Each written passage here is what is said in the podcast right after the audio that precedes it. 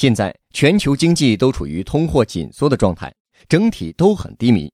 在这样的情况下，未来经济会出现怎样的新趋势呢？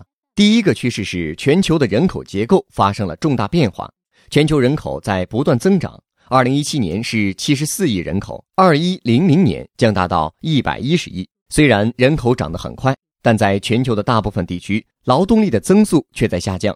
另外，人口结构的变化还体现在人口老龄化上。就拿美国为例，因为美国在全球老龄化的趋势中处于中间的位置，不像日本那么严重，也不像印度不存在老龄化问题。这里有一个概念叫老年人口负担率，是六十五岁以上的人口占十五岁到六十五岁的劳动人口比例，比重越大，说明老龄化越严重，有就业能力的人口越少。这个比例在二零一五年的美国是百分之二十。到了二零二五年，就将超过百分之三十。这种变化会在根本上改变未来五十年的全球经济格局。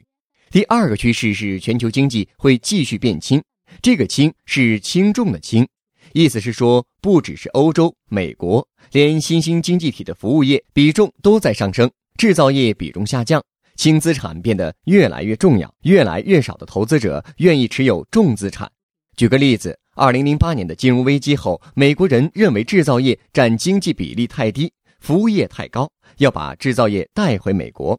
但这么多年过去了，美国服务业的比重几乎没有变化。第三个趋势是投资将会长期低迷。二零零八年以来，发达国家的投资大幅度下降，投资下降意味经济增长只能靠消费来拉动，而全球的经济都在变轻，制造业的重资产减少，投资也会相应的减少。获取更多创业干货，请关注微信公众号“野马创社”。